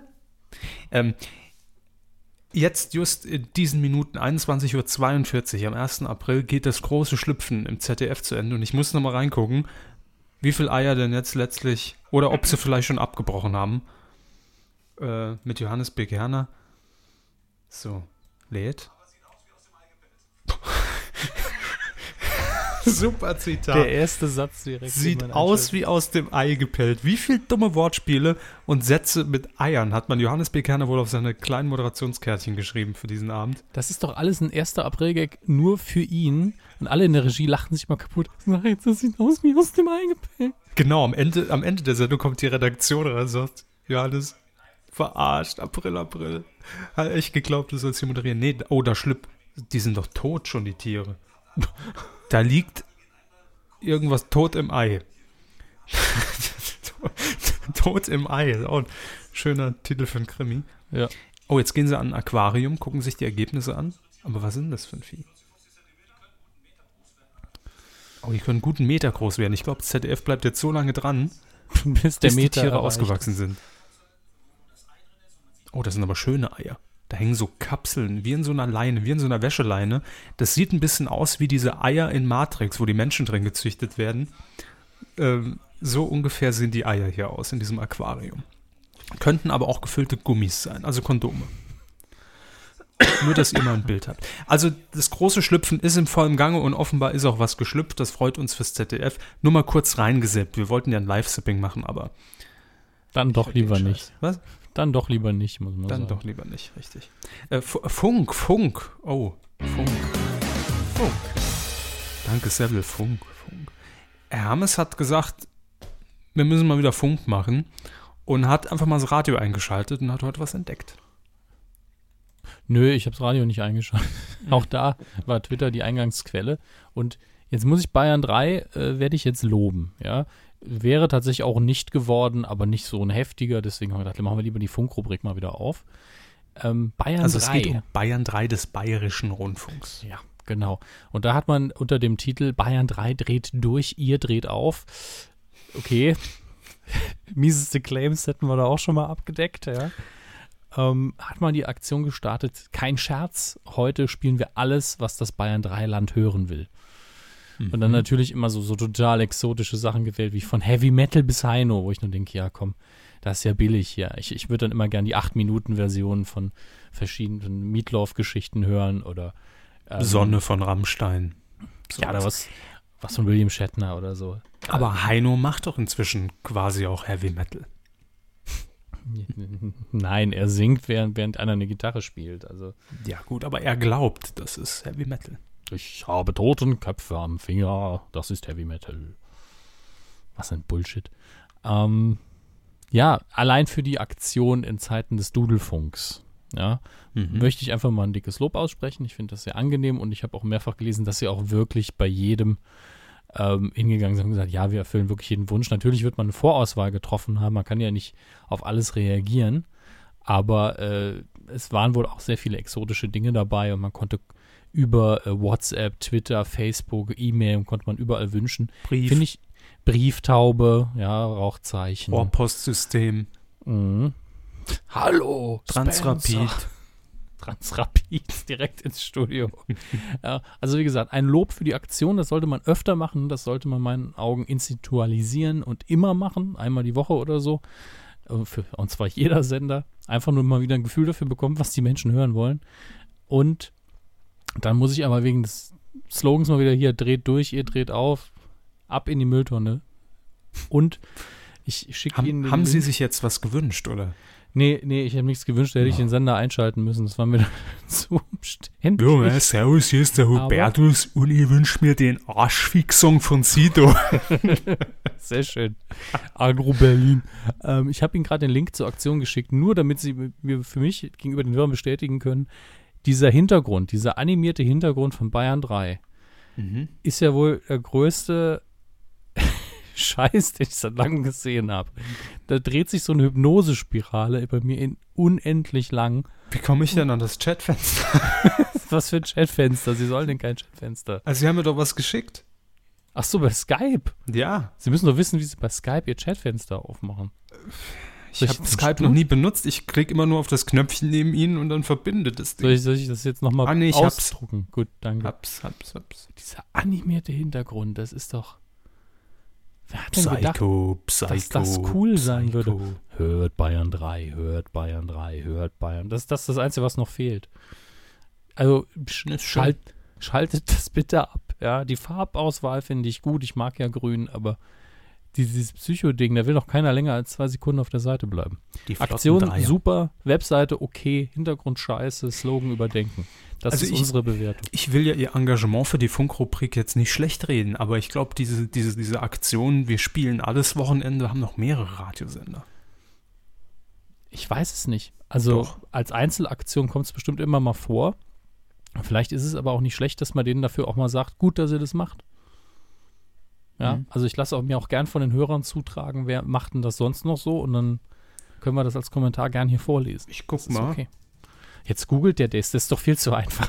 Wir spielen alles Radio. Ah, erster Treffer ist Bayern 3. So, so. Dann haben wir noch Hitradio FFH, immer nah einmal der FFH. Ähm, was haben wir noch? Radio Erft. Hätten wir hier auch noch im Sie Angebot. lesen doch jetzt nur die Google-Ergebnisse vor. Machen die das auch wirklich und regelmäßig? Ja.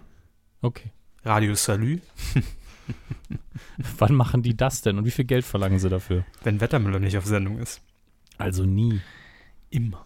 ORF Steiermark macht's auch.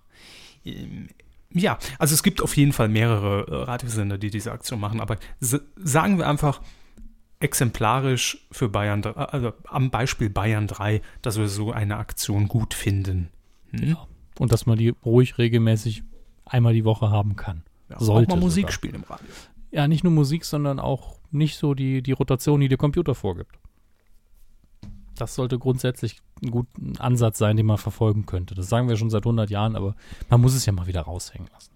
Hm. Packen Sie es ein. Quotentipp. Letzte Woche tippten wir die 2-Stunden-Ausgabe von Zirkus Halligalli, 22.10 Uhr bis 0.15 Uhr. Und äh, wie immer tippten wir den Marktanteil ab drei Jahren, also den Gesamtmarktanteil in Prozent. Ja, der Hammes, der hat eine runde Zahl gewählt und sagte Äh, Moment, 7,0. 7,0. Meine Wenigkeit tippten 6,6 Prozent. Und es waren 5,2. Ja. das kann passieren. Immerhin, wir sind beide noch in den Punkten auf titelschmutzanzeiger.de. Hm, Ich bin, glaube ich, Platz 15 war das, ne? Ja. Sie sind zusammen mit Kev Schö auf Platz 15. Wuhu.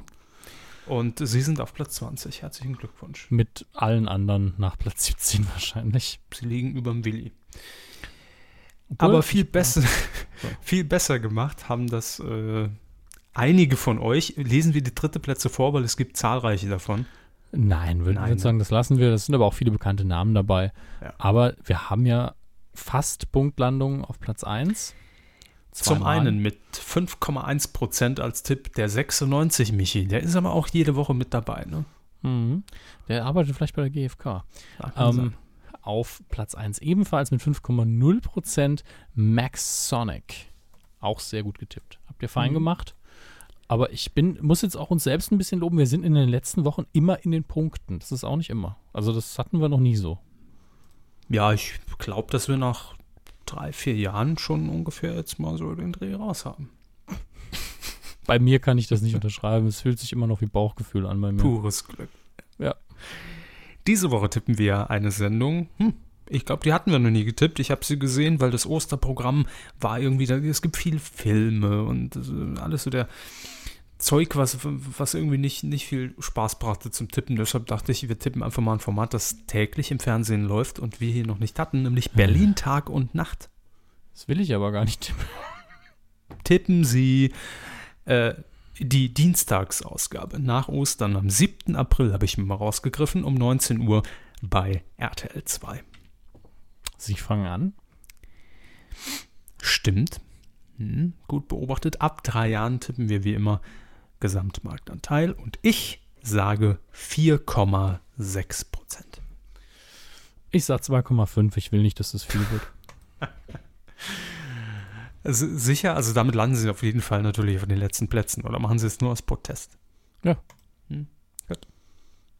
Wenn ihr mittippen möchtet und realistischer mittippen möchtet oder schlechter mittippen möchtet, sodass Hermes dann trotzdem auf einem der vorderen Ränge ist, dann gerne auf titelschmutzanzeiger.de. Äh, Da könnt ihr euch mit eurem Twitter-Namen einloggen und dann mittippen. So. Ach, sind die Ostern auch schon bald wieder vorbei, ne? Genau wie die Folge hier. Das stimmt. War wieder sehr humorig. Es, es humort in mir. Ja, ja. Also es kommt auch sehr stark auf den Humor an. Ne? Und auf das Verständnis für Humor.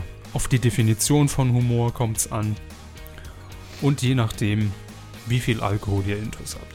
Das war die Folge 203. Danke Ihnen, Herr Hammes, für die Bereitstellung Ihrer Sprachfähigkeit und Ihres Hirns. Ja. Gerne. Ja, jetzt, jetzt lassen, Sie, lassen Sie sich gehen auf den letzten Metern. Ne? Aber- Akku alle. Sei Ihnen gegönnt. Auch euch vielen Dank für die Aufnahmefähigkeit. Ähm, vielen Dank für die Einladung, die ihr euch uns damit ausgesprochen habt, dass wir hier zu Gast sein durften in euren Ohren. Und wir hören uns dann hoffentlich wieder oder ihr uns äh, nächste Woche zur Folge 204. Macht's gut. Tschüss. Ich gehe jetzt raus ein bisschen Schnee schippen. Mahlzeit. Danke.